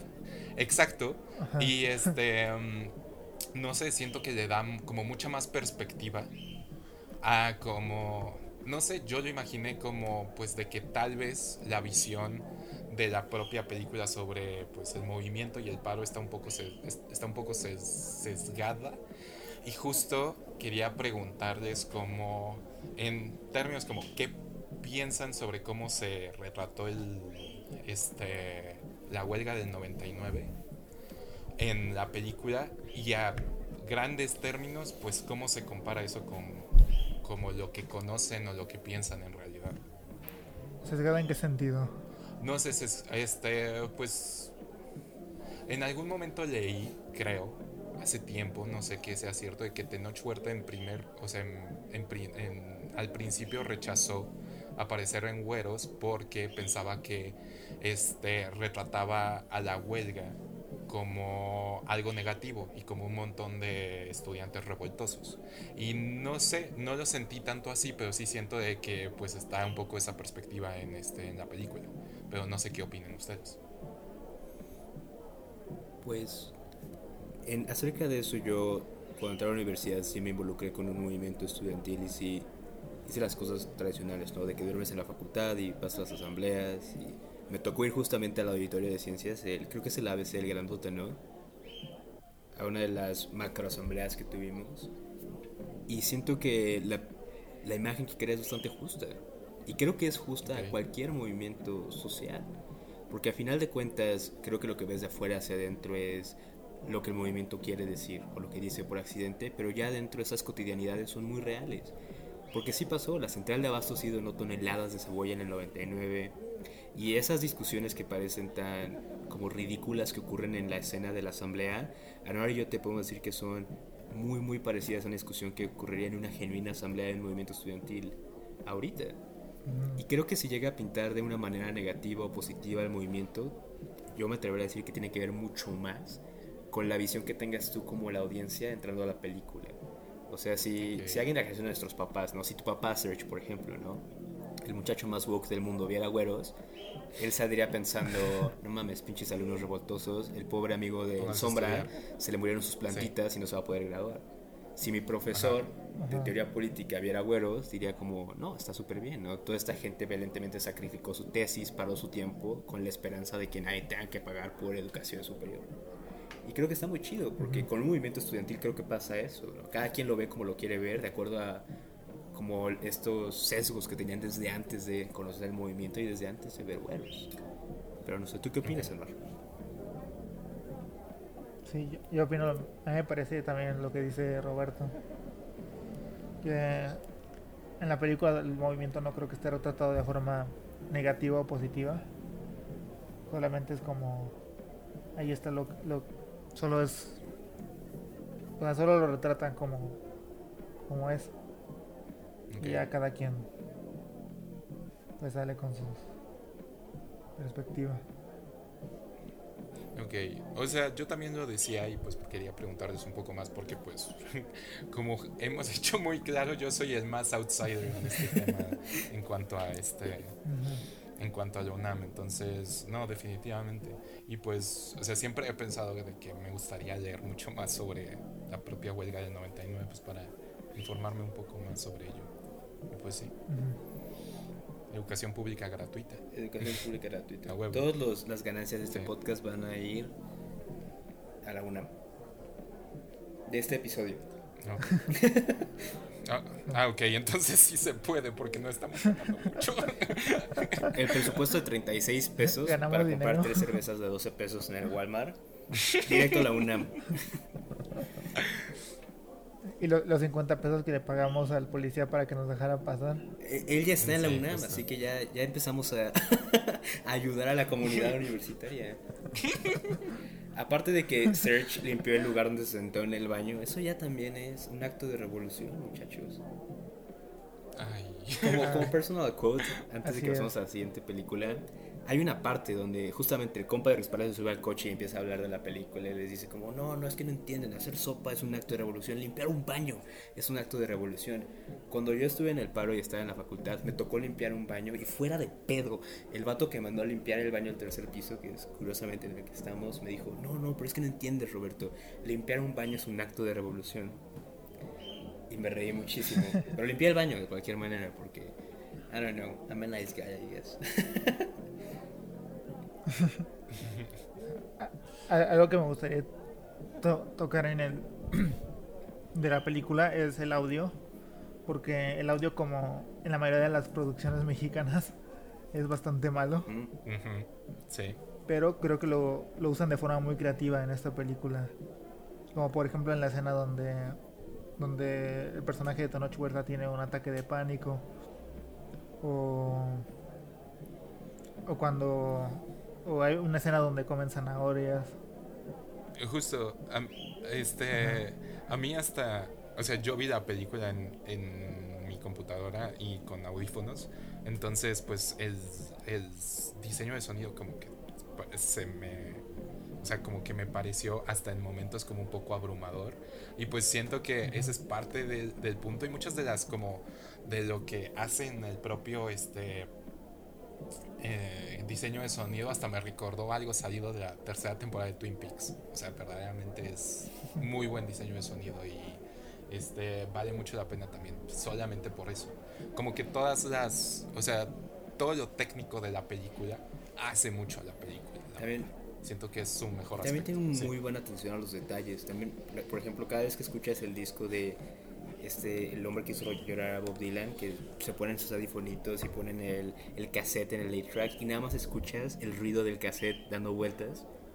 Entonces nunca conocemos la canción. Ajá, cuando que hacen Sí, me parece muy bueno eso, como nada más escucha como va de reversa el cassette y ya después el, el, el botón de play. como Ahí nada más ves la expresión de la persona que está escuchando el disco. Bueno, el, el record, pues, ¿no? Ujú.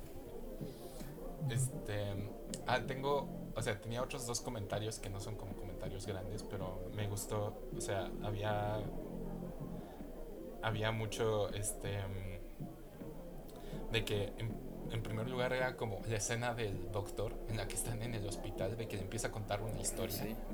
de que el doctor deja su historia a la mitad y es como este nunca la, nunca la termina y eh, me parece como de que otra película pues un, es algo muy pequeño pero otra película hubiera como tenido la este la escena de como de que el personaje de Tenoch Huerta detiene al doctor y oiga ¿y qué pasó después?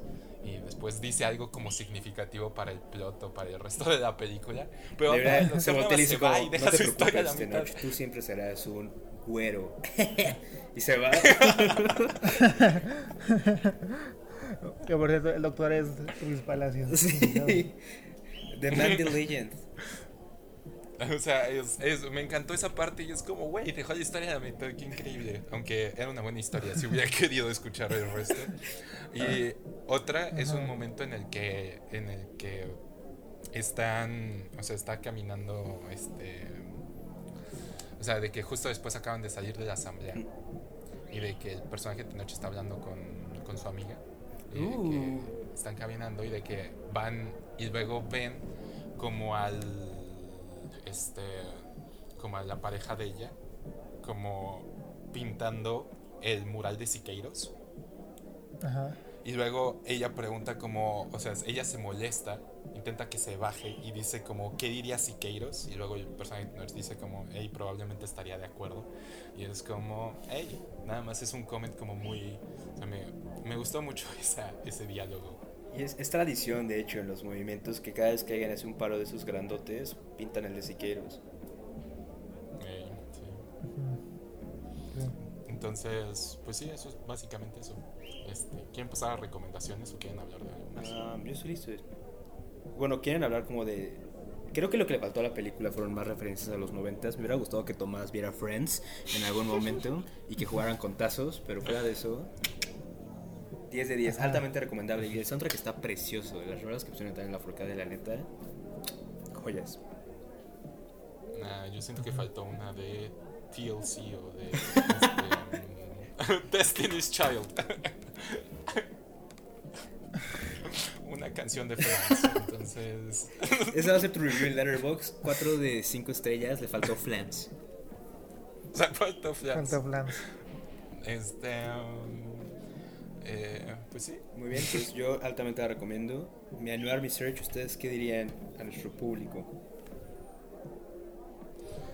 Yo Este, también la recomiendo ampliamente. Sí, o sea, yo sí, ampliamente re- recomendada. Solamente. Y esa recomendación vale el triple, porque acuérdense que hay Sergio Benel y Tam. Entonces, Recuerden de que yo tuve que leer largas partes del manantial, entonces, este, no. Este, pues sí, yo también la recomiendo mucho. Este, de verdad, véanla. Y pues, como decíamos, Güeros vale mucho, Güeros vale mucho la pena. exactamente. También. Hashtag todos somos güeros, hashtag experiencia Puma. Muy bien. Especialmente para, especialmente para mis amigos de la UNAM que tal vez nos escuchen. Shout out a los amigos de la UNAM, muchachos. Hashtag experiencia Puma o no mi search. Supongo. Muy bien. Para nuestra siguiente película, Anuar, me parece que tú, tú preparaste un- unas pequeñas palabras, así que por favor, take it away.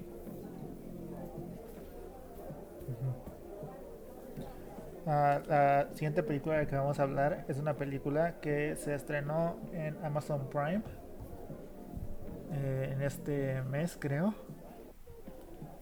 que se llama The Bust of Night. Esta película se trata de dos jóvenes, una chica de preparatoria y uno que según la película de entender ya ha salido de preparatoria, pero tampoco tiene mucho tiempo, es mucho más grande de 18 años. Que bueno, el chico trabaja en una estación de radio y la chica trabaja como operadora de una como operadora de telefónica en un pueblo de los años 50 en Estados Unidos. Y se trata de que una noche ellos escuchan un ruido extraño que llega por, por, en el caso de la chica por el teléfono y en el caso del hombre por medio de la señal de radio. Entonces se deciden investigar qué es ese ruido. Y bueno, esa es la trama. Y entonces, ¿qué les pareció la película? Ah, una, una, parte antes, en esta sí vamos a tener como toda nuestra parte de como cosas que podemos mencionar sobre spoilers y sobre que no tengan spoilers y, y vamos a dar nuestra recomendación y después hablaremos porque siento, bueno, al menos yo sentí de que es una película que es importante como el elemento de tensión y el elemento de pues poco a poco ir averiguando lo que está pasando. Entonces, pues, Roberto, ¿quieres empezar con qué te pareció la película? Claro, primero que nada tengo una gigantesca teoría de conspiración porque investigando sobre el director Andrew Patterson es lo único que ha hecho. si ves su IMDb, dice como filmography, ya lo ves, y dice un récord de director, uno de screenplay, uno de productor, y todos son Best of Night. Y si buscas fotografías de él, muchachos, todas son de la alfombra roja del Toronto International Film Festival para esta película. Entonces, no lo sé, no lo sé muchachos, pero yo siento que Andrew Patterson eh, no existe. es un industry plant. Según Wikipedia hacía comerciales. ¿Hacía comerciales? Ah, según Wikipedia, era, se dedicaba a hacer publicidad para cosas en Oklahoma, incluido el Oklahoma City uh. wow. Bueno, With That Out of the Way, este, a mí me gustó mucho la película. Me recordó, de hecho, no sé ustedes, a capítulos de esta serie seriadas de ciencia ficción, sobre todo como a viejos capítulos de The Twilight Zone.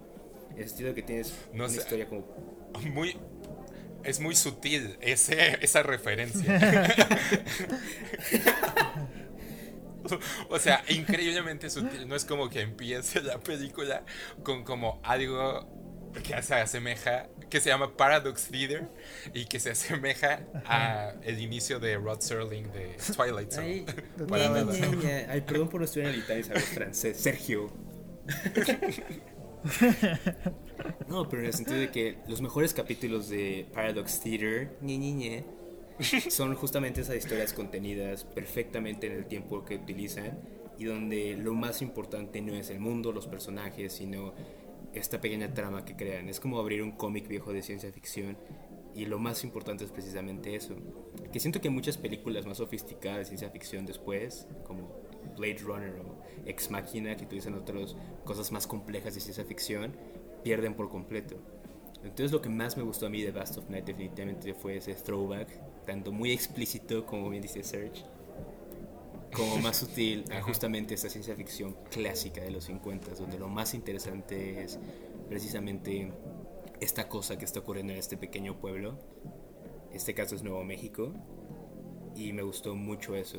La otra cosa que a mí me llamó mucho la atención, no sé si ustedes, es que esta película hace que jugar con máquinas viejas se vea como increíble cuando está jugando con los cables de la operadora del teléfono o cuando llega a la estación de radio y está tratando de encontrar la cinta correcta y es como un montón de cortes cinemáticos de acción. Me hizo, me hizo querer ser un, un, geek audiovisual en los 50 en Nuevo México. No, sí, definitivamente. Entonces, creo que hasta ahí voy a dejar mis comentarios porque no quiero decir nada inapropiado. Así que van ustedes, muchachos. Este. Em, bueno, a mí también me gustó mucho y relacionado con lo que decías de, de que pues parece un episodio de The Twilight Zone. A mí hay momentos en la película de que pues la película empieza con como un intro de como, como si fuera pues este un capítulo de alguna de alguna serie televisiva y después a través de la película como que se o sea, se retrae un poco el, como el look un poco más digital y se ve como si fuera pues una pantalla como de los 50 como si estuviera grabado ahí. Y lo que más me parece interesante en esas partes es que hasta los propios cortes, la propia edición y como que los propios enfoques que tiene la cámara cambian de los momentos en los que no está de esa manera a los momentos que se ve como si estuviera dentro de una televisión vieja. De que pues hay momentos en los que tienen mucho más, no sé cómo decirlo en español, pero como pans, ese movimiento que hace la cámara a través de como un cuarto o una escena, de que se hace mucho, o sea, se hace mucho en las, en las escenas que están pues filmadas este, y que se muestran de una manera mucho más moderna, pero que no están así y de que el enfoque es mucho más extraño, se ve como más, ¿cómo decirlo? Se ve mucho más como algo salido de televisión, entonces se nota mucho la distinción entre las dos y al menos a mí me pareció, no tiene como gran significado, pero a mí me pareció como muy interesante de que haya podido hacer eso. Y aunado a eso, como que tiene muchos como de que visualmente es una película como muy interesante, tiene muchos momentos, tiene una toma bastante larga de como nueve minutos de que no sucede. Está increíble. Ajá, esa toma es increíble porque gran parte de lo que, de pues como la emoción de esa propia escena es la tensión del plot moviéndose y las propias reacciones del personaje y su cara. Es em, como ver todos los instrumentos que se tenían en ese momento de las que tenían en ese momento las operadoras telefónicas y todo el trabajo que tenían que hacer. O sea, esos prácticamente como casi 10 minutos son increíbles, es impresionante y de las mejores escenas que he visto tal vez en este año en películas nuevas. Definitivamente, o sea, por solamente ese, ese aspecto técnico también es, es, una, es una gran película. Hay una escena también de que no sé si hay como algo de manipulación como de digital, de animación digital, de que, hay, de que la cámara recorre como todo el camino del pueblo, de un lugar a otro.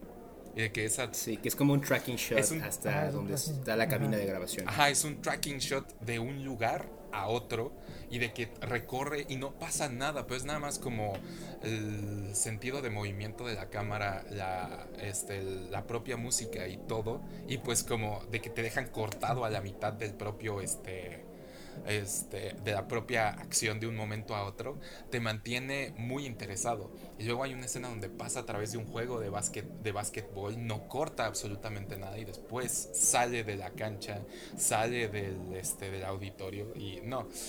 En ese aspecto a mí me, a mí me encantó por esos, por esos momentos y pues muy impresionante que haya sido un debut por ese tipo de cosas, de verdad. Este. Mm, Muy bien. Tío Anuar, ¿tú qué opinaste? Tú fuiste que trajo esa recomendación a la mesa. Sí. Sí, a mí, la, a mí la película me encantó. Me, bueno, me parece que la, la historia no es. O sea, la historia no es algo como muy original. Ni nada. Pero la forma en la que está filmada me encantó. Porque aparte de la escena que, a la que ya se refirió Sergio, que según lo que leí, bueno, eh, según lo, lo, que leí en varias entrevistas les preguntaron al director y al director de fotografía cómo lo hicieron. Pero básicamente ellos solo decían como montamos la cámara en go-kart y después utilizamos después utilizamos este, ¿En un go-kart? Después movimos la cámara manualmente y ya. Es todo lo que dicen, ¿no? supongo que no es un supongo que hubo efectos digitales involucrados, pero ellos no quieren revelar cómo lo lograron. Pero, o sea, si hubo efectos eh, efectos especiales, pues, está muy bien Todo lo hicieron con Play-Doh, todo fue un go-kart y Play-Doh, lo escuchaste. Hasta el momento en el que atraviesa una ventana, ahí... Impresionante. Es stop motion. sí. Y, o sea, y, eso, y me parece que para hacer una película de muy poco presupuesto, de muy bajo presupuesto, utilizan como la mejor forma el dinero que tienen. Y, y también hay partes donde donde tienen que ponerse como creativos por la falta de dinero que lo hacen muy bien por ejemplo en la escena hay una escena donde donde una persona está llamando al donde está teniendo una conversa el, el joven que trabaja en la estación de radio está teniendo una conversación por teléfono con alguien más y la, pa- y la, la imagen se corta y se ve completamente, se va completamente a negros. Sí. Ajá, y esa escena me gustó mucho porque es como. O sea, es básicamente como. Pues eso, ¿no? De estar escuchando una conversación de radio. Donde está dos personas platicando. Entonces serías tú como radio escucha por completo. Que es, ajá, es justo lo que está pasando en la escena. Está- Como que ustedes en está- este está momento. haciendo una conversación de radio con otras personas. Sí. Y. Ajá, y, y en esa escena cortan a negro para darte esa sensación de que tú estás escuchando nada más un radio. sí. No, Y también sí. hay varias escenas donde. Ajá, hay varias escenas que nada más es una toma muy larga. A un close-up muy largo a la cara de una persona mientras está, platic- mientras está hablando. Y. la verdad es como un poco sorprendente la cantidad de tensión que eso te puede generar. Sí. donde solo está la solo está la cámara apuntando a la cara de alguien. Ya. O sea, yo creo que para ser la primera película que dirige esta persona y para haberla hecho con tan poco presupuesto es algo digno de aplaudir. Sí. No, definitivamente. Este. Sin duda. De hecho, no, hay, hay muchas cosas que creo que la película hace sutilmente bien. Lo que más me gustó es que esta historia es una que puedes encontrar en cualquier libro de ciencia ficción o en cualquier historieta. Y lo más interesante que hace la película para contar estas historias es justamente lo que hablan. Todos estos valores técnicos, la forma en la que juega, juega con el sonido y con la imagen. La cinematografía en la película es muy divertida y es la herramienta que utiliza para generar tensión. Mientras que otras películas, creo, de sci-fi contemporáneas con presupuestos gigantescos, más bien crean como estos universos completamente diferentes y tratan de llamar la atención de otra manera. Y siento que fracasan por completo. O sea, si me dieran la opción entre ver Valerian, o como se llama esa película, y Vast of Night, las dos en el core, unas películas de ciencia ficción, mil veces. Vast of Night es algo que vale mucho más la pena ver. No, defini- definitivamente es, es eso. Y siento que habla mucho como del propio poder que tiene como el, o sea, que tiene pues el, el cine como método de difusión, de que el cine tiene ciertas herramientas que ningún otro, ningún otro método tiene. Tiene otras, me- por- porque por ejemplo tendrías que añadir más cosas para como hacer la historia mucho más interesante si estuviera plenamente en papel tuvieras que Ajá. añadirle mucho más plot, tuvieras que añadirle mucho más descripción, tuvieras que hacer muchas más cosas para que verdaderamente fuera interesante, porque si no, me parecería una historia que Ray Bradbury escribió en, en, una, en una noche en vela, después leyó y dijo como, ¿qué es esto? Y lo tiró. Y... pero todas, las, todas esas herramientas como que tiene el propio método del cine, pues es lo que hace esta película que sea interesante, es lo que le hace que valga la pena, es lo que le hace que tenga como toda esa tensión y de que a mí en cierto momento me haya causado casi un ataque de ansiedad. Entonces- Ajá. La- es que a, a mí la forma en la que eligió las tomas me parece.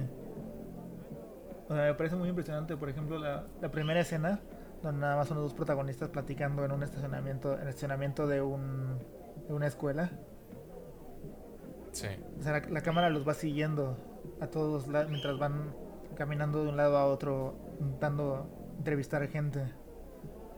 sí, Y ahí casi toda la escena se ve, ca- casi toda la escena está se ve de lejos. O sea, no hay, no hay casi ningún close up, apenas puedes como distinguir la cara de los de esos personajes, de los actores. sí. Y siento que Y también O habla sea, mucho... yo, o sea, Sí. yo creo que nunca nunca había visto como algo así. Ok, O sea, que alguien dirigiera una escena de esa forma.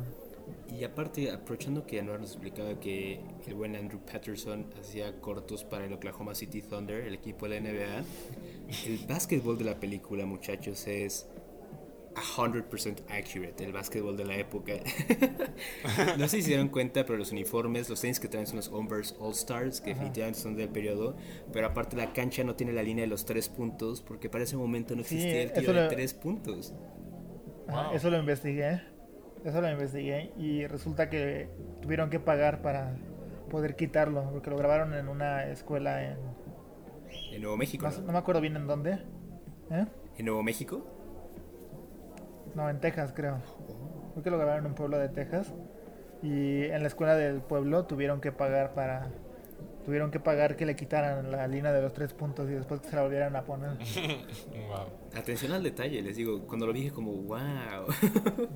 Wow. O sea, la verdad, para, para ser hecha con muy poco dinero, la- los valores de producción están súper bien. Todo como acorde a la época. La, la cámara, las grabadoras. Las grabadoras que usan, la ropa que tienen, los lentes. Ni un solo smartphone o Super K salió ahí. Todo estuvo de Wow. acuerdo dentro del periodo. Toma nota, Ruiz Palacios.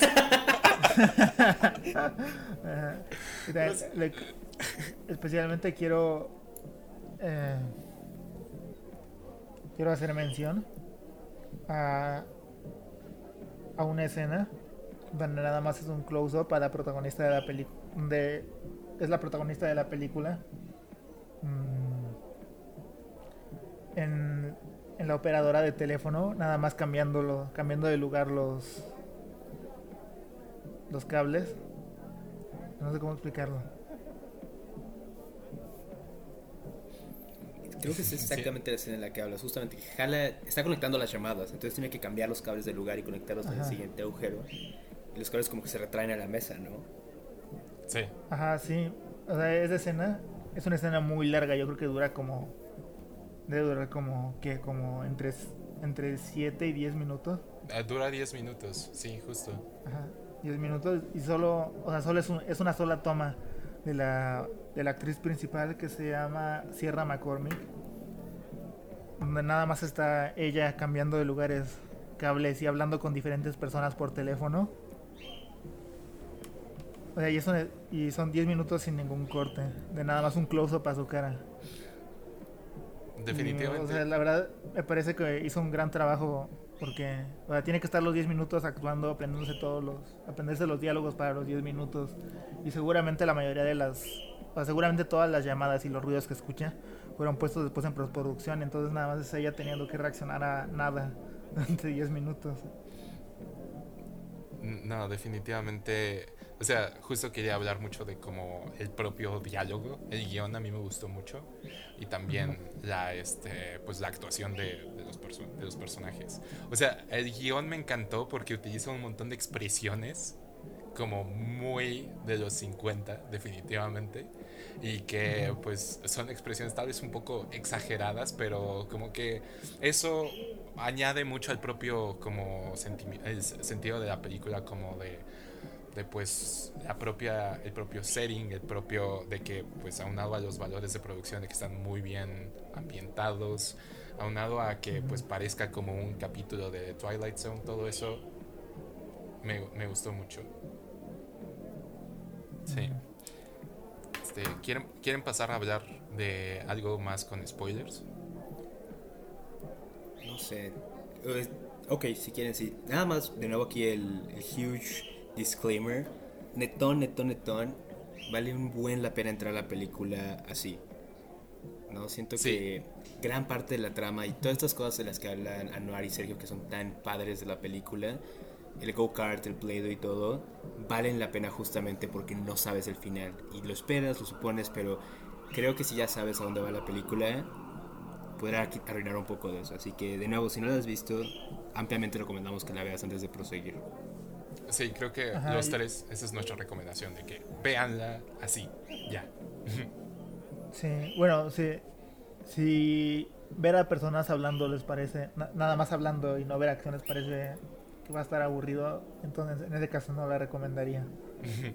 Sí. Pero, ajá, o sea, no, no esperen acción. Ok, sí. Para ver acción, vayan a ver Rápidos y Furiosos o La Redada 2, como bien nos dijo Anuar. No, justo, vean, vean The Raid, sí. Muy bien, ahora sí, con los Ah, spoilers. sí, si quieren acción, si quieren acción, la redada 1 y 2.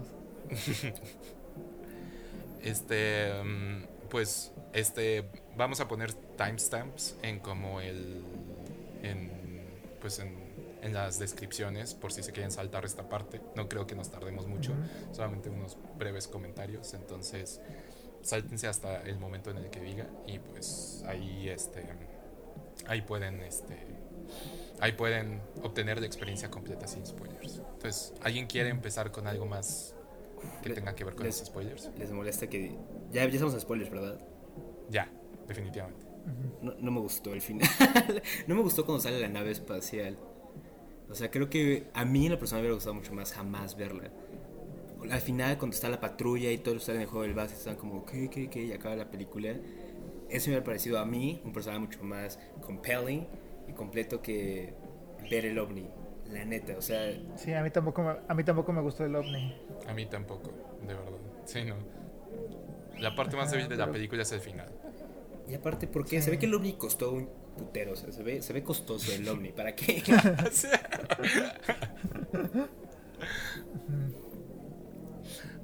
no, no sé, y como que siento que hay ciertas cosas que abandonaron. Como que al. de que. Pon lo de Billy se conecta perfectamente con la señora que perdió a su hijo. O bueno, que su hijo fue abducido. Y este, se conecta perfectamente eso. Pero, o sea, se conecta primero con eso. Bill- lo de Billy se conecta luego con lo del que van a la biblioteca y se roban las, este, las cintas. Y después lo de las cintas se conecta con la, con la señora que los llama. Y después, La este... señora se conecta con los, los dos extraños que llegan en su Corvette. Sí, pero no necesariamente. Y la historia de la señora no tiene mucha importancia, la verdad. O sea, como para el propio final, como que es muy interesante su historia y hasta a mí me pareció como que va bastante con el propio tema de la, de la película. Y pues eh, siempre es trágico escuchar a una persona que perdió a su hijo. Pero fuera de eso, nada más con lo de las después nada más se suben al, al coche de las personas del, del Corvette, nada más se meten al bosque y por error encuentran el, este, el ovni. O sea, no hay ninguna como investigación posterior a eso. Entonces, sí, es el único momento en el que no hubo como una plena investigación. O sea, como de que, de que los personajes nada más es como están en el bosque y como si se hubieran tropezado con un ovni gigantesco. Fue como, oh, Ajá. y después los abduce y acaba la película. No tiene. O sea, sí, como que definitivamente no se compara mucho con la tensión que yo sentí en partes anteriores de la película. Sí. Sí, A mí no me, a mí no me gustó porque yo creo que o sea, yo, yo estoy en contra de lo que ustedes dicen. de ¿A ti que- te gustó el ovni? No, o sea, estoy en contra de que dicen que hablemos de, de que no hablemos con spoiler porque yo creo que el final es bastante obvio. Ok. O sea, yo creo que si empiezas a- o sea, yo creo que nada más ves la película y dices como Nuevo México en los 50 se escuchan ruidos del cielo. Pues sí, obviamente, va a ser. Obviamente van a ser los Avengers. sí, obvia- obviamente son aliens. Van a ser- Y ya, No, o sea, yo digo, o sea, yo decía lo de los spoilers porque, pues, o sea, a mí francamente nunca me han interesado mucho los spoilers. Nunca, o sea, los spoilers en general nunca a mí me han molestado mucho. O sea, yo, sa- o sea, no voy a decir spoilers de Game of Thrones, pero yo sabía muchas cosas antes de, de verlas en Game of Thrones y que de todas maneras como que siento que me impactaron. Muchos spoilers como que ya los sabía. Pero, este, fuera de eso, como que siento que sí hay ciertas películas y películas como esta específicamente donde la tensión es este muy o sea muy importante como que saber el endpoint y a mí como que ese ese final haya sido un poquito decepcionante pues no sé o sea saber de que nada más iba a terminar así pues le hubiera quitado un poquito de sabor a la propia película porque sí ciertamente yo en el momento en el que escuchas Bast of Night y escuchas de que es en Nuevo México en los 50 pues sabes que son ovnis pero eh, ahí sabes que son Ajá. alienígenas pero no no es más la manera en la que va a ser como revelado ajá, por eso, es más, eso. ajá, por eso es más la manera, entonces según yo no, no importaría. O sea, Bueno. yo creo que el final lo sabes desde que empieza la película, entonces... Ok. Y, y esa es mi mayor queja, que creo que la historia así no... No da para mucho. Sí, no. Es que, Y bueno, mi, mayor y única queja. es que justamente siento que es lo que les decía que a mí me pareció refrescante. Que son esas historias, como bien decía Serge, que Ray Bradbury escribió en un cocaine high o que si comparamos un cómic terrible de ciencia ficción, estarían ahí. Y lo que hace que todo eso valga la pena es justamente los factores técnicos de los que hablábamos del director y el cinematógrafo.